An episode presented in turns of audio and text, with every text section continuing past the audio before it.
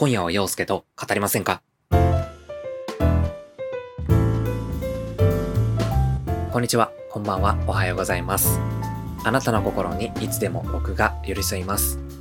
パグの寝息をバックに友達の世間話を聞きながらリラックスタイムを。この番組はそんなお時間の提供を目指すアラサー男子の僕、陽介の一人雑談ラジオです。今回もよろしくお願いいたします。はい。というわけで、えそんな洋方の今回のオープニングなんですけども、えちょっといつもより少し短めに済ませたいなと思っております。えーまあ、それはなぜかと言いますと、えーまあ、こうやって自分で僕がね、あの、個人ラジオをやってる身なんですけども、まあ、そうやってやっといてなんなんですけども、あの、僕、最近まで、の他のポッドキャストとか、の、個人で配信されてるラジオとかっていうのを、あまり聞いてこなかったんですね。えーまあそうだったんですけど、つい最近、AirPods Pro を購入しまして、えーまあ、AirPods Pro っていうのがノイズキャンセリング機能を搭載したワイヤレスのイヤホンなんですけども、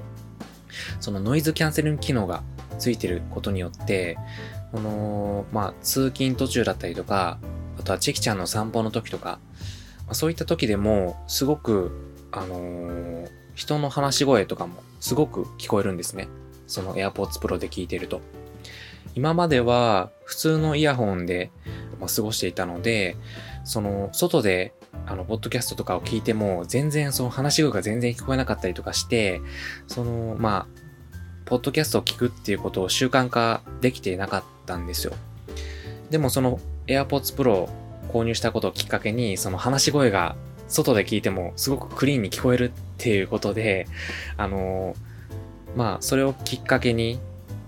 あの、ポッドキャストをよく聞くようになったんですけど、まあ、そんな中で、その、まあ、個人ラジオとかやられている方の番組を聞くと、あの、オープニングっていうものが、そもそもなかったりとか、あとはあったとしても、かなりさらっと、うん、もうその1分とか2分とか、その短い時間で、あの、まあ、端的に話されているっていう印象を受けました、多くの番組で。まあ、それに対して僕の番組では、あの、オープニング、まあ、ほとんどが、まあ、5分以上、まあ、中にはね、10分ぐらい、喋りまくって尺を取ってる回もあったりなんかして、なんか、なかなかメインテーマにたどり着かずに、まあ、オープニングというよりも、こっちがメインなんじゃないかって、うん、思ってしまうような回もあったりとか、うん、その、自分でもオープニングすごく長いなって、その最近思ってきておりまして、まあ、そんな感じで今回は、もう今喋ってる時点でもすごく長くなってしまってるんですけども、えー今回は、えー最近僕がハマっている食べ物に関して、えーさらっとお話ししようと思っております。えーまあ、そんな僕がハマっている食べ物、一つがミルクティー味のキットカットです。えー僕はですね、もともとキットカットが大好きで、まああとは紅茶もすごく大好きで、あの、常日頃よく飲んでるんですけども、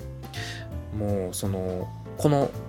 ミルクティー味のキットカットをスーパーで見かけた時に、もうこれは買うしかないと。もうね、自然と無意識にカゴに入れてしまっていたんですけど、本当にこれもう美味しくて、あの、ミルクティーの味がすごくすると言いますか、まあ、結構こういうミルクティー味のお菓子って甘みがすごく強くて、なんかミルクティー風な商品が多い印象なんですけど、あの、このキットカットのミルクティー味は、すごく茶葉の香りが強くて、あの上品なミルクティー感がきちんと楽しめる、とても美味しいキットカットでした。はい。そんな感じでもう一つご紹介します。えーもう一つが、プレミアムユダヨーグルトです。えーまあこれはヨーグルトですね。あのーヨーグルトって、この一般的には紙パックに入ってるものが多いと思うんですけど、こちらのプレミアムユダヨーグルトはアルミパウチに入っておりまして、で、その、このなんて言うんでしょうね。パチッと止められる？あの、お菓子とかでもよくあるパウチの、あんな感じで、その、ヨーグルトがアルミパウチの中に入っておりまして、まあ、それがすごく珍しいなと思ってて、まあ、このプレミアムユダヨーグルトを知ったきっかけが、まあ、その友達が、まあ、すごく美味しいよっておすすめしてくれたんですけど、その、まあ、友達がちょうどまとめて大量に購入したっていうことで、その食べきれないからっていうことで、一つお裾分けをしてもらったんですよ。で、まあ、それを食べてみたら、もう本当に美味しくて、あの、まあ、ヨーグルトとしてはどちらかというと、質感はギリシャヨーグルトのような、まあ、しっかりとした、このもったりとした食べ心地のヨーグルトですごく満足感もありましたし、まあ、そうでありながらも、まあ、すごく滑らか。もう、口当たりが滑らかで、クリーミーで、あの、僕、ヨーグルトが大好きなんですけど、もう今まで食べたヨーグルト史上、もうかなり上位に入ってくるくらい、すごく美味しかったので、まあ、友達にいただいたのが、そのプレーン味だったので、そのプレーン味の他にも加糖っていうものが味としてはあるみたいなので、個人的にまた購入したいなって思っております。はい。で、まあ、こちらのプレミアムユダヨーグルト、まあ、少しお高めなのもあってか、あの、取り扱いをしてる店が限られてるみたいで、あの、百貨店とか、まあ、あとは、その、百貨店のスーパーとか、あとはコストコとか、成城石井とか、まあ、そういった、あのあまり手軽に買えないような場所に主に置いてるらしいんですけど、ごく稀に、そのスーパーでも取り扱いがあるそうなので、えー、見つけたらぜひ試してみてください。はい。えー、というわけで今回は、えー、キットカットミルクティー味とプレミアムユダヤヨーグルト、最近僕がハマっている食べ物として紹介させていただきました。はい、そんなものにハマっております。えー、はい。今回もそんな僕がお送りしてまいります。どうぞ最後までお使いいただけると嬉しいです。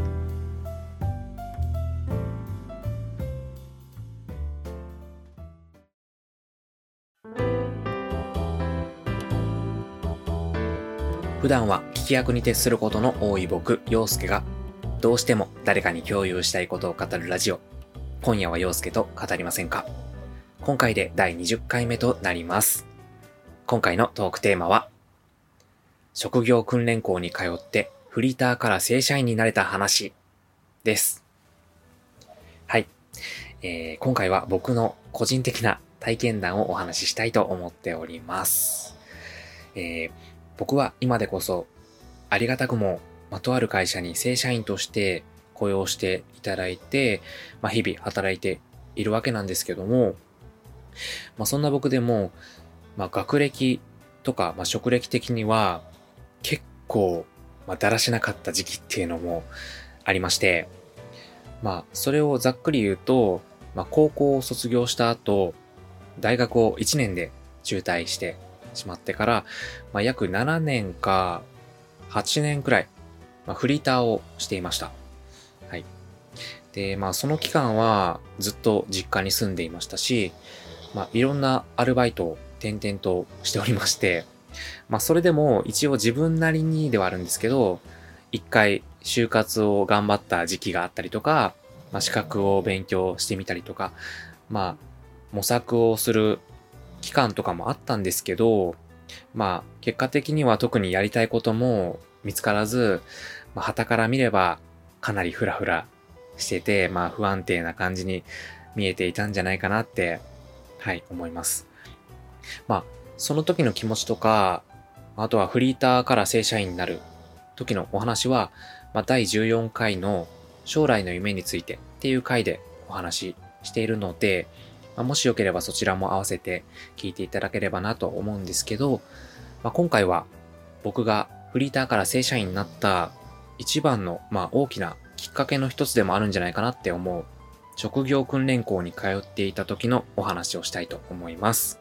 はい。まあ、まあ、正社員だなんだって言ってもね、まあ今の時代正社員だから、まあ一生安泰とか、まあずっとその安定して、あのー、安心して、まあ、暮らせるっていうわけではないっていうのは分かっているんですけども、まあ、それでもやっぱり、その、まあ、僕がね、その7年、8年と、まあ、フリーターを続けてみて分かることなんですけども、まあ、それでもやっぱりその、フリーターであることの、まあ、劣等感みたいなのも当時は感じていて、まあ、今そのフリーター経験もあり、まあ、正社員として働いてる、今働いてる身としては、まあ、フリーターで働くことで劣等感をその抱く必要性はないとは思うし、その、ちゃんと自分のしたいこととか、あとはその信念があって、まあそういったスタイルをとっているのであれば全然いいとは思うんですけども、まあそう思わない方っていうのもある一定数いると思うし、まあその、今僕の話を聞いてくださってる方の中に、まあ過去の僕のように、その、まあどうにかしたいんだけど、いまいち一歩踏み出せない。まあそんな風に思って、悩んでる方に、まあ、少しでも参考にしてもらえたら嬉しいなって思って、まあ、今回このお話をしようと思いました。えー、まず最初に、えー、お話しするにあたって、えー、職業訓練校っていうのは皆さんご存知でしょうか？えー、まあ僕もね実際に通うまで全く知らなかった制度だったんですけどあのまあ、簡単に言うと、まあ、仕事を探している人に向けてその仕事に必要な知識やスキルを教えてくれる、無料で通える学校のことを言うんですね。で、まあ、その無料で通える、通えるんですけども、このテキスト代とか、その、まあ、授業に必要な道具代とかが、まあ、別途かかってはくるんですけども、その授業を受けることそのものには料金がかからない、まあ、料金を払う必要がないんです。で、まあなぜ無料で受けることができるのかっていうことなんですけども、この職業訓練校は公的な制度なんですよ。で、まあ、その一般的な専門学校とか、まあ、その一般の会社が運営しているのではなくて、まあ、国や自治体が主体となって運営しているので、まあ、その無料で受けられるっていうことなんですけど、そのまあ、この職業訓練校っていうのは、求職者のセーフティーネットとして存在しているっていうふうに言われています。で、まあ、僕はこの職業訓練校の存在を知ったときに、あの、まあ、他のね、その、友人とかにも、ま、こんな制度があるんだよって話したときに、誰もその存在を知る人はいなかったんですよ。で、まあ、なんでこんな素敵な制度を今まで知る術がなかったんだろうって、その、まあ、知った時にすごく疑問に思いましたし、その、多分ね、当時勇気を出して、その、ハローワークに行かなければ、今でも知らなかったんじゃないかなって思いますね。えー、この職業訓練校なんですけども、学べる分野は様々ありまして、えー、僕は当時ですね、アパレル関係の web の仕事に就きたかったので、え簡単なデザインの勉強と色彩検定の資格を取れる講座に応募しました。えー、まあ、僕の友人もね、えっ、ー、と、一人職業訓練校に最近まで通っていた子がいるんですけども、その子なんかはもともとアパレルの販売員をしてたんですけど、その去年エステティシャンの資格を取れる訓練校に半年ほど通って、で、今はエステサロンで働いていたりします。で、まあ、他にはね、その一般事務の基礎、まあ、例えばそのオフィスソフトの使い方を、まあ、学べたりとか、あとは介護福祉の実習みたいな講座とかもありますし、あとはゲームアプリの開発とかね。あとこれは驚いたのがあるんですけども、あの、ネイリストの講座なんかもあったりするんですよ。で、まあそんな感じでもう本当にたくさんの講座があって、まあどれを受けて、まあ、どれを受けようかなって迷ってしまうんですけども、えまあそんな様々な分野の中から一つ、まあ自分が通いたい学校に応募してっていう感じになりますね。で、まあ、この職業訓練校っていうのは、まあ、通うこと自体は無料で受けることができるんですけども、その、通う前に一応試験っていうものがありまして、で、それは最寄りのハローワークを通して、ね、応募して、その、筆記試験とか面接とかを受けるっていう感じになるんですけども、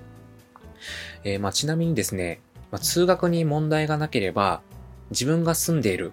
自治体以外の学校にも応募することができます。えー、まあ、実際に僕も兵庫県に住んでるんですけど、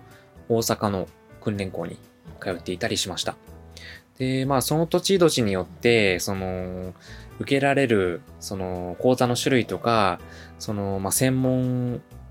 知識の高さとか、まあ、そういった違いもあるので、結構その遠方からあの通いに来られる方とかっていうのも結構いらっしゃいましたね。えーまあ、僕が通っていた学校は大阪だったんですけども、まあ、奈良から通われてる方とかもいらっしゃいました。はい。で、まあ、その結構な、その高い倍率の人気の講座もあったりとかもするんですけども、えー、まあ僕が受けた試験では一般常識の筆記試験、まあ、例えば簡単な計算問題とか、あとは漢字とか、まあ、読み仮名の、えー、まあ、問題だったりとか、まあ、そういった簡単な筆記試験と、あとは面接ですね。その、まあ、学校、その通う訓練校の学校の講師の方とか、まあ、そういった面接官の方と、そのお話するっていう試験がありました。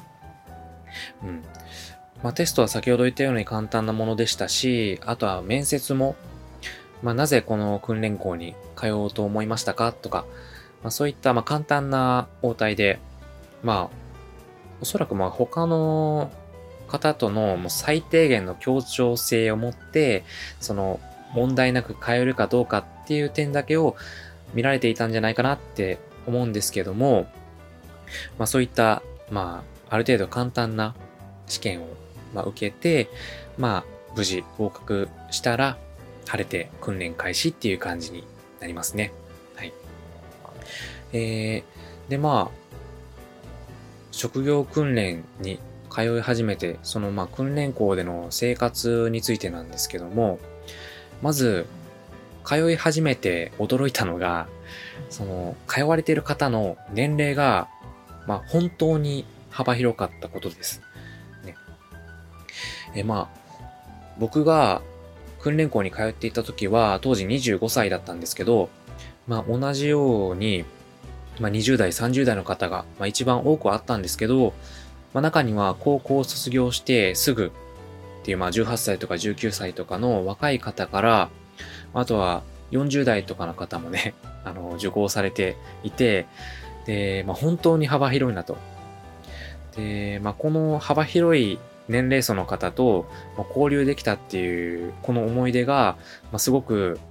あの、訓練校に対してポジティブな思い出となっておりまして、まあ、もし、僕がまた、まあ、30代とか、まあ、40代とかで、まあ、もし失業したっていう時でも、その年齢を理由に、この訓練校に通うっていうことを敬遠することが、まあ、ないなって、まあ、そう思ったくらい、本当に様々な年代の方と楽しく訓練生活を送れました。うん、で、まあ、その職業訓練の訓練内容っていうのを詳しく言うとかなり長くなってしまうので、まあ、いつか別の回とかで、まあ話ができたらなって思うんですけど、まあ、僕は6ヶ月間訓練生活があって、まあ、その期間で Web デザインとか、あとはチラシのデザインの基礎を学んで、まあ、ソフトで言うとイラストレーターとか Photoshop といった Adobe のソフトの勉強もしたりしましたね。で、あとは色彩検定の方も資格取得ができるくらいみっちり教えていただきましたし、まああの時学んだことが本当今の職場とかでも生きてるなって思いますね。で、まあ、そういった勉強の他にも、あとは就職活動に必要な知識とか実践練習とかもありました。例えば、あの、会社でパワハラされた時どうするかとか、まあ、こういうトラブルがあった時どういう対応するのかとか、まあ、そういう社会に出た時の常識的なこと、まあ、そういったことって、まあ、改めて学ぶことが、まあ、なか、僕はなかったので、すごくとても新鮮な気持ちで、改めて、その、考えてみると、あの、すごく学んだことが多かったなって思いますね。で、まあ、そんな訓練生活の中でも、その他にもすごく印象的だったことがあって、それが朝のスピーチの時間です。はい。えーまあ、僕の通っていた訓練校では、朝にスピーチをするっていう時間がありまして、この訓練校に通っている間、毎日順番で朝に5分間のスピーチを発表するんですよ。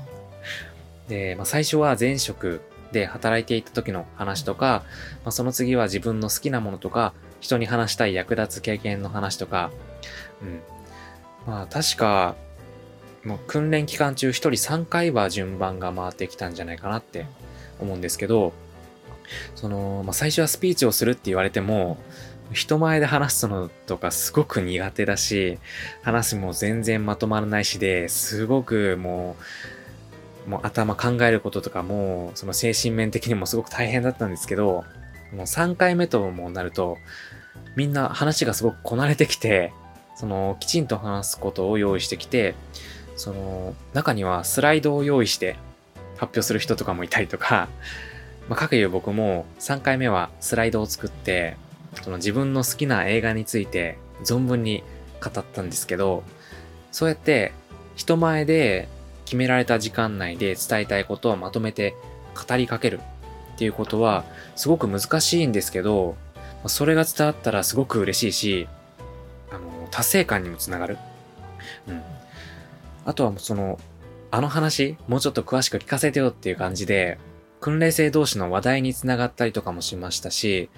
まあ、そんな朝のスピーチの時間は、最初の方こそ抵抗感がすごくあったんですけど、今思うとすごくためになった時間だなって、はい、思いました。まあ、全ての訓練校であるのかわかんないんですけども、まあ、これはですね、結構調べてみたら結構一般的らしく、多くの訓練校で採用されてるみたいなので、まあ、もしね、訓練校に通う予定とか、まあ、通ってみようかなって思う方は、朝にスピーチがあるかもっていう心意気で、はい、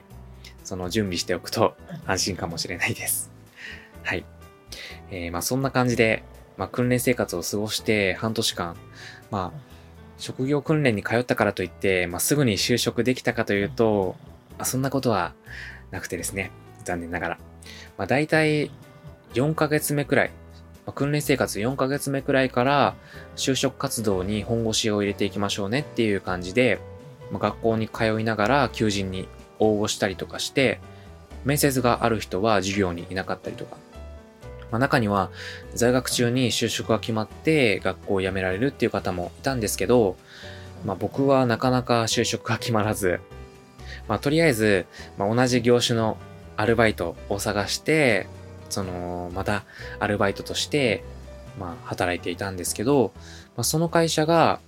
今、正社員で働いている会社でも、まあ、役に立つようなスキルとか、業務経験を、その、詰める会社で、まあ、そこで1年くらいアルバイトとして働いた末に、今の会社に、まあ、就職が決まりましたっていう流れでございます。はい。えー、まあ、僕は本当に職業訓練に通ってよかったなって心から思っていて、まあ、集団で同じことを学ぶっていうことは、まあ、自分が学生だった頃は、まあ学生生活は周りにもあまり馴染めなくて、その、まあ早く大人にな、なりたいなって思って、まあそういうことを煩わしく思っていたりもしたんですけど、まあそうやって他人と切磋琢磨して、その学び合う大切さ、その分からないこととかを教え合ったりすることで、まあ相乗効果でよりスキルを深め合える。まあそういったことの大切さっていうことに、ま、すごく気づけて、まあ、しかも大人になってからそういうことを経験できるって、まあ、あまりないというか、すごく特別な時間だなって思ってて、この訓練生活でそういったことを体験できたのはすごく特別な時間だったなって思いました。はい。あとはやっぱり、まあ最初にも言ったんですけど、様々な年齢の方が通われていたっていうことを、まあ、実際に自分の目で見れたことで、また年を取って、まあ、別のスキルを身につけたいなって思って、まあ、職業訓練に行きたいってなった時に、まあ、年齢を理由に諦めるっていうことがないなって、まあ、2回目になるんですけども言うのは、うん、その未来の自分の選択肢を一つ増やせたことは、すごく良かった経験だったし、まあ、何よりもずっと学びたいって思っていた分野のことを学べたことがすごく良かったですね。うん。まあ、ずっと自分で独学で頑張ろうって思ってて、あの、勉強を頑張っていた時期、その自分で独学で頑張ろうって思っていた時期もあったんですけど、やっぱり一人でやるっていうのは限界があって、あの、まあ、もちろんね、一人で独学で学んで、その、仕事を探せた、その、将来につながったっっていう、まあ、成功し、その独学で学んで成功したっていう方もいらっしゃると思うんですけど、まあ、僕の場合は、あの、まあ、独学で学ぶには限界があるなって思って、まあ、金銭的にもスクールに通ったりとか難しかったんで、まあ、そんな僕でも学びたいことを学べる権利があるんだって、まあ、その機会を与えてもらえるんだって思えたことが、すごく嬉しかったです。はい。すごくえっと、後半の方すごくチキちゃんのいびきがね 大きかったんだけど、まあ、すやすや寝てね、気持ちよさそうに寝ていますが、はい。えー、以上が、えー、僕が職業訓練校に通って、フリーターから正社員になれたお話をさせていただきました。えー、まあ、最後に職業訓練校について、まあ、結構重要なことを言い忘れていたんですけども、まあ、もし、その、今、その仕事をされていなくて、まあ、雇用保険まあ、いわゆる失業保険ですね。その、保険を受給されている方が、まあ、いらっしゃれば、まあ、朗報というか、まあ、そういう方に有益な情報なんですけど、職業訓練校に通っている間は、その保険の給付期間が延長されるんです。うん。まあ、それをね、目的に通うのは、ちょっと本来の目的とは、まあ、逸れてしまうので、まあ、良しとはされていないんですけども、まあ、仕事を辞めてしばらく経って保険切れるけど、やりたい仕事見つからないなっていう方にはすごくありがたい制度なのかなって思いますので、まあ今、転職を考えている方とか、まあ、将来ね、もし職を失ってしまった方、まあ、そんな方は職業訓練について、まあ、調べてみて、まあ、通ってみてはいかがでしょうかっていう感じでございます。はい。えー、そんな感じで以上、職業訓練に通ってフリーターから正社員になれた話 でした。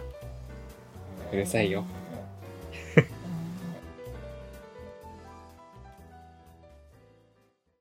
お便りの時間です。は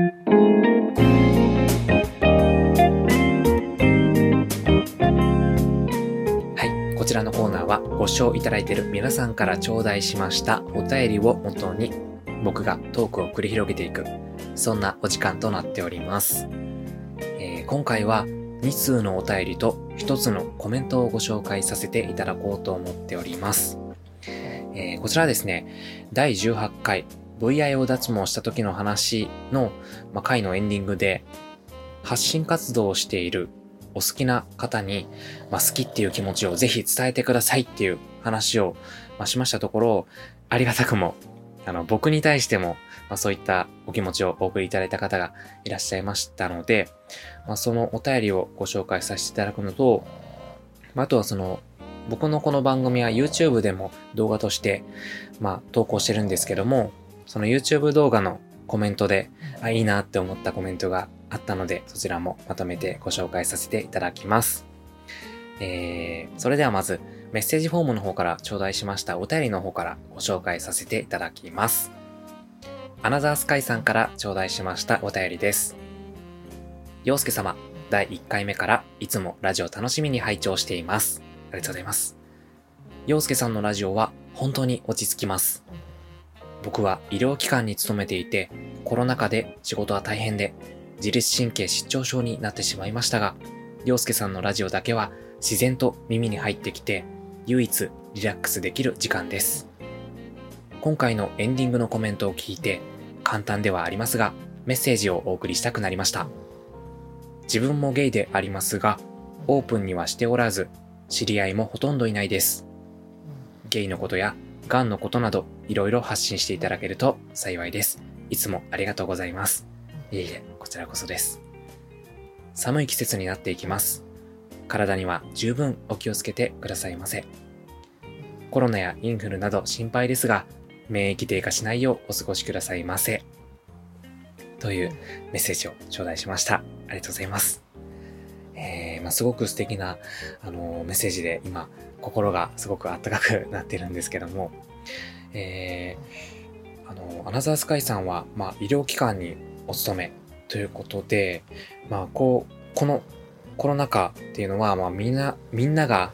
すごく大変な状況だとは思うんですけども、まあ、そんな中でも、その、医療機関とか、まあ、医療従事者にお勤めの方っていうのは、まあ特に大変だと思うんですね。で、まあ、そんな中でも、まあ、僕はここ1年、すごくそんな医療従事者の方にすごく救われていて、この1年前に癌が発覚してから、まあ半年前に手術をして、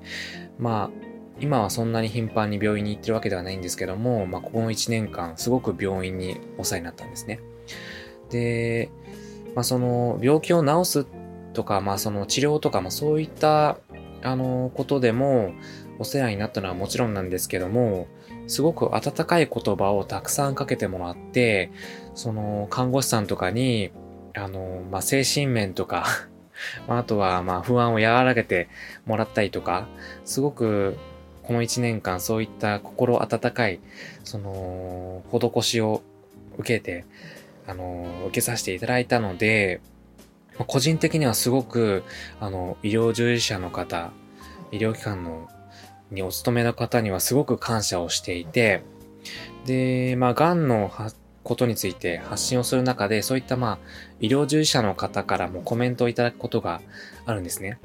で、まあ、そういったその医療従事者の方から、その癌のことを発信してくれてありがとうございますみたいに言われるんですけども、まあ、僕からすると、もうその、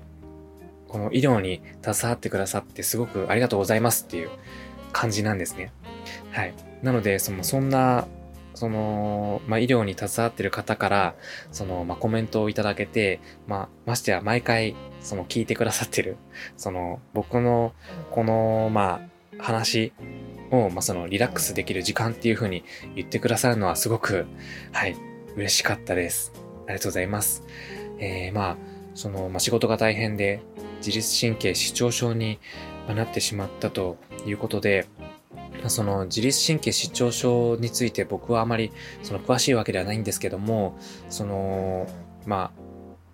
まあ、精神面もそうだし、その体がま思うように動かないっていう、まあ、大変なことも多いかもしれませんが、まあ、今までね、その、まあ、いろんな方のために頑張って壊れてきたと思うので、まあ、これからはもうその、少しはその自分のことも考えて、その、まあ、まあ、僕のこの話を聞いてくださるっていうのもそうだし、まあ、他にもその自分が安心できる、まあそのや安らげる時間っていうのを、まあ、少しでも多くでも取ってもらって、えー、まあ今後もね、その自分のお体のことを大切にして過ごしてほしいなって思います。メッセージありがとうございました。はい。えー、まあ、そんな感じで、えー、まあ、メッセージ2通目ご紹介させていただきます。えー、桃花さんからいただきましたお便りです。18回のヨーラジを聞き、早速メッセージを送ることにしました。ありがとうございます。ラジオはリアルタイムではなかなか聞けないので、土日に家事をしながらゆっくり楽しんでいます。洋介さんの声はとても素敵な声で癒されます。ありがとうございます。一番最初は偶然見つけた YouTube 配信です。洋介さんの話し方と後ろで寝ていたパグちゃんのファンになりました。それから Twitter フォローして今に至ります。これからも配信、ラジオとチェキちゃん情報を楽しみにしています。急に寒くなったのでお体ご自愛ください。とのお便りをいただきました。ありがとうございます。はい。えっ、ー、と、このパグちゃんファンっていうね、方からのメッセージをご紹介した途端、なんかすごくチェキちゃんのいびきの音量が大きくなったような気がするんですけども はい。えー、この、今回のこのメッセージをいただきました桃花さんは、すごく毎回、まあ、動画とかもそうだし、ツイッターとかでもすごく反応いただける、あの、印象を持っていて、あの、僕がおすすめしたそのアイテムとかを、こう、すごくすぐさまチェックしたりしてくれて、あ、そういったこの反応いただけると、あのー、僕もすごく、あの、あ、発信してよかったなって思えるので、この毎回その反応ですごく励みになっています。まあ、今回もね、すごく心温まる、あの、メッセージをいただけてありがとうございます。で、えー、まあ、リアルタイムではなかなか聞けないので、土日に家事をしながらゆっくり楽しんでいますっていう風に言ってくださってるんですけども、まあ、僕がこの配信しているこの動画っていうのは、まあ、この、まあ、YouTube ライブとかではなくて、まあ、動画っていう形式なので、その、まあ、おっしゃっていただいたように、この、いつでも好きな時間帯に聞いてもらえたら嬉しいなって思いますし、この、まあ、僕がすごく嬉しいなって思う点は、家事をしながらゆっくり楽しんでいますっていう、なんか、僕のこの番組をこの聞いてほしいなって思う、この一番のシチュエーション。まあもちろんね、このどんなシチュエーションでも嬉しいんですけども、ながら聞きっていうのが、すごく、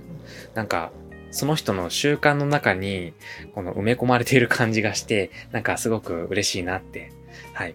思います。はい。えー、もうはなさん、素敵なメッセージいただきまして、ありがとうございました。えー、最後にですね、えー、まあ、勝手ではあるんですが、えー、YouTube でいただきました、えー、コメントであ、すごく共感できるコメントがありましたので、ご紹介させていただこうと思います。えー、元禄とポッケさんからいただきました YouTube のコメントです。えコメントの件、すっごくわかります。自分は登録者のあまりいないチャンネルを好んで見ているのですが、視聴するだけで応援しているつもりになっているうちに、投稿モチベーションの低下などの理由により消えていってしまう。そういったチャンネルを何度見届けたことか。洋介くんのチャンネル大好きで毎回楽しみにしていますよ。はい。というコメントをいただいたんですけど、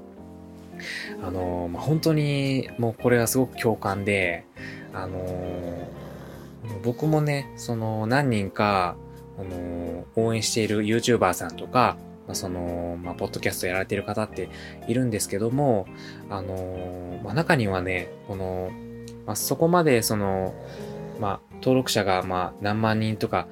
その10万人とかいないっていう方も中にはいらっしゃって、まあ、そういった方には、それが直接的な理由かどうかは、まあ、僕には分かり得ないことなんですけど、その、まあ、あまりその再生数とかが増えないとか、このコメントが増えないっていうことに悩まれて、やめていってしまったのかなっていう方も中にはいらっしゃって、で、まあ、この18回のそのエンディングでも僕はまた言ったんですけども、僕が、僕自身がこの発信する側になってみて、コメント一つ、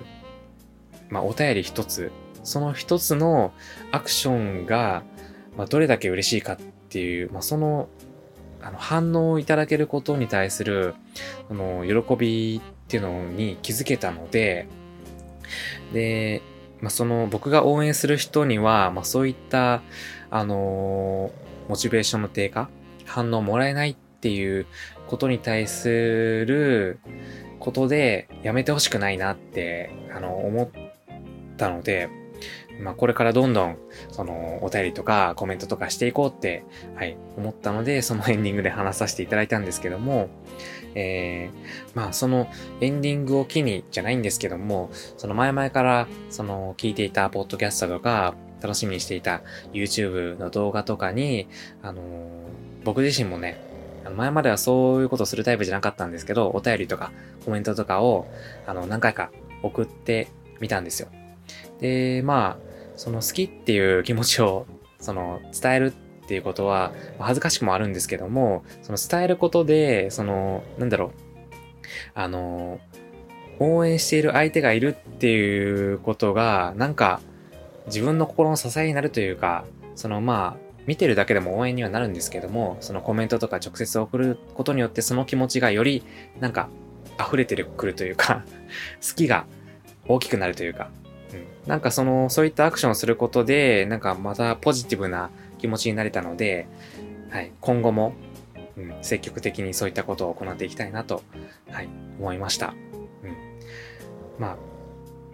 今回ね、いただいた、えー、元禄とポッケさんのこの YouTube コメントはすごく共感だったのでご紹介させていただきました。えー、無断ですいません、えー、ありがとうございました。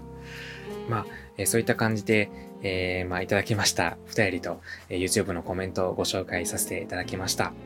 えー、まあ、いつも聞いてくださっている皆さん、えー、ま、コメントやいいねとか、まあ、Twitter のフォローとかいただいている皆さん、本当にありがとうございます。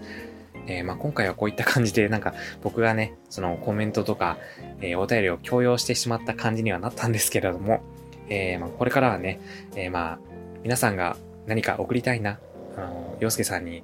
あの、聞きたいな、話してほしいな、まあ、そういったことが見つかった時に、え送りたい時に送っていただければと思いますので、はい。えー、ね、気が向いた時にお送りいただければと思います。僕も楽しみにしております。はい。というわけで、以上、お便りの時間です。でした。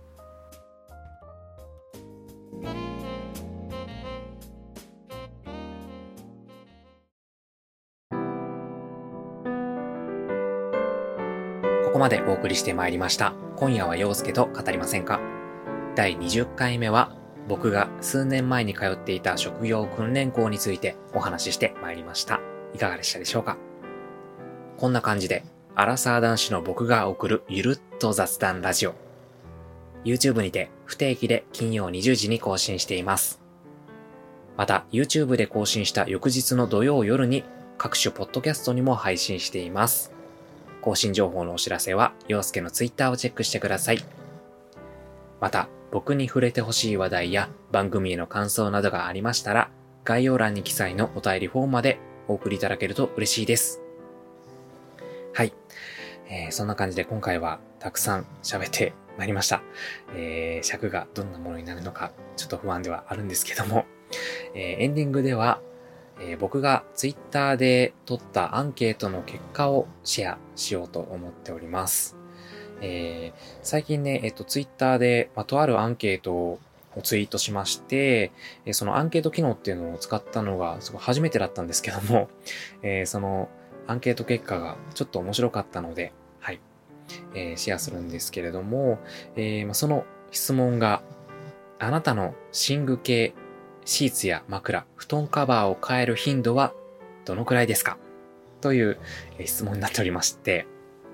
えー、まあそちらの結果がですね、32票ありまして、毎日と答えた方が0人、週に1、2回と答えた方が31%、2週に1回かなと答えた方が25%、月1もしくはほとんど買えないと答えた方が44%でした。えー、どうでしょうか、えー、意外でしたでしょうか、えー、予想通りでしたでしょうか？えー、まあ、この4択がね あの、まあ、感覚、その日付の感覚としてはちょっとあの、正解なのかどうかっていうのはわかんないんですけども、えー、まあ、なぜこのアンケートを取ったのかと言いますと、えー、まあ、僕自身は今、現在は週2、3回ぐらいのペースで、えー、布団のシーツ、まあ、ベッドのシーツを変えてるんですけども、えまあ、そのきっかけというか、まあ、なぜそうなったのかと言いますと、あの、なんか手術、その半年前に僕大きな手術を受けてるんですけど、手術をきっかけになんか体質が変わったなって感じておりまして、えー、まあ、以前はなかったような体の症状が出てきたんですね。で、なんか、それはですね、その体のかゆみというか、アレルギー症状が最近出てきてまして、で、僕はもともと花粉症なんですけども、で、花粉症なので5月ぐらいまで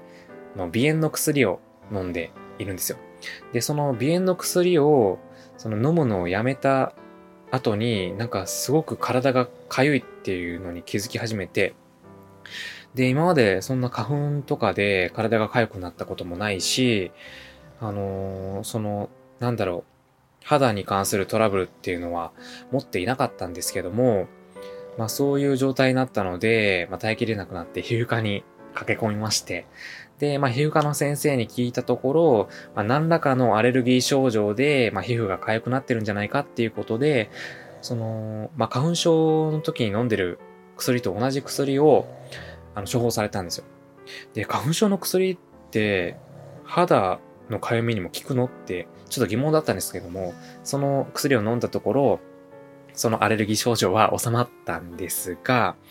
まあ、何が問題かというと、原因がわかんないんですよ。で、まあ、アレルギーのその原因特定ってすごく難しいらしくて、その、一つ一つ原因を探っていって、それを潰していかないと見つからないらしいんですね。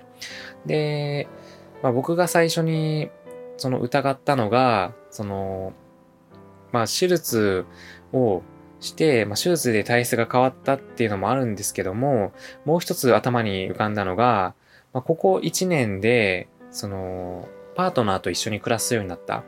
すなわち、愛犬のチェキちゃんとも過ごす時間が多くなったっていうことで、その、犬に関わる何らかのそのアレルギーなんじゃないかなって疑って、そのチェキちゃんとは一緒にベッドで一緒に寝てるんですけども、その、やっぱりね、その、ベッドで一緒に寝てると、ベッドにもその犬の毛がついてしまう。特にね、パグはね、本当に抜け毛が多い犬種なので、すごくシースとかね、あのー、毛布とかにも毛がすごくついてしまっているので、まあ、その毛が原因なんじゃないかなと思って、まあ、シーツを変える頻度を多くしてみたんです。まあ、結果的には、その、チェキちゃんの、あのー、その毛が問題ではなかったんですけども、まあ、それはあの、アレルギー検査をして、あの、まあ、分かったんですけども、まあ、その、なんだろう、シーツを変える頻度を、その週2回、2、3回に増やす前は、あのー、その、僕は週2、2週に1回とか、うん。まあ大体月に1回とか変えればいいかなっていうぐらいで、あ、まあ実家に住んでる時の話だったんですけど、あの、まあ、その月1ぐらいで変える頻度っていうのは、あの多いのかな？少ないのかな？人はどうなのかな？うん、俺ってちょっとズボラなのかなって、あの、思っていて、まあ、その、なんだろう、週2、3回に増やしたところ、何も効果がなかった。っていうのもあって、どのぐらいの頻度で変えるのが適切なのかなって疑問に思ったので、まあ、その他の方がどれぐらいの頻度でシーズを変えてるのかなってはい、その聞いてみたくなって、はい、ツイート、質問のツイートをしたんですけども、はい、えー、まあその結果が、まあもう一度言いますと、えー、32票ありまして、毎日が0%、週に1、2回が31%、2週に1回が25%、月1もしくはほとんど買えないという方が一番多くて44%ということになりました。はい。えー、まあね、なんか、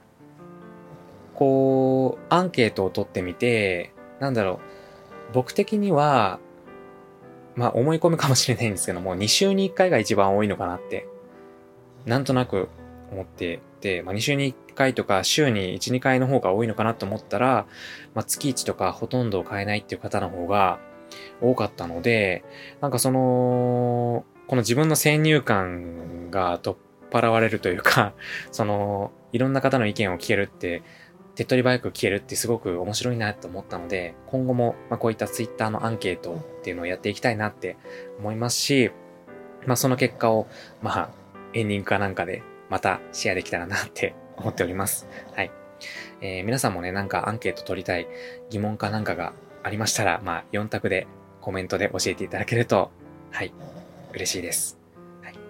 えー、まあそんな感じでね、えー、今回も最後まで聞いてくださいましてありがとうございました。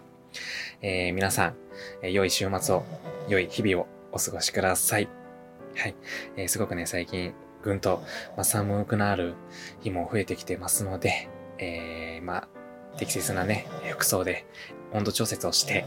えー、はい。お体に気をつけてお過ごしください。はい。てなわけで、えー、以上、洋介がお届けいたしました。さよなら。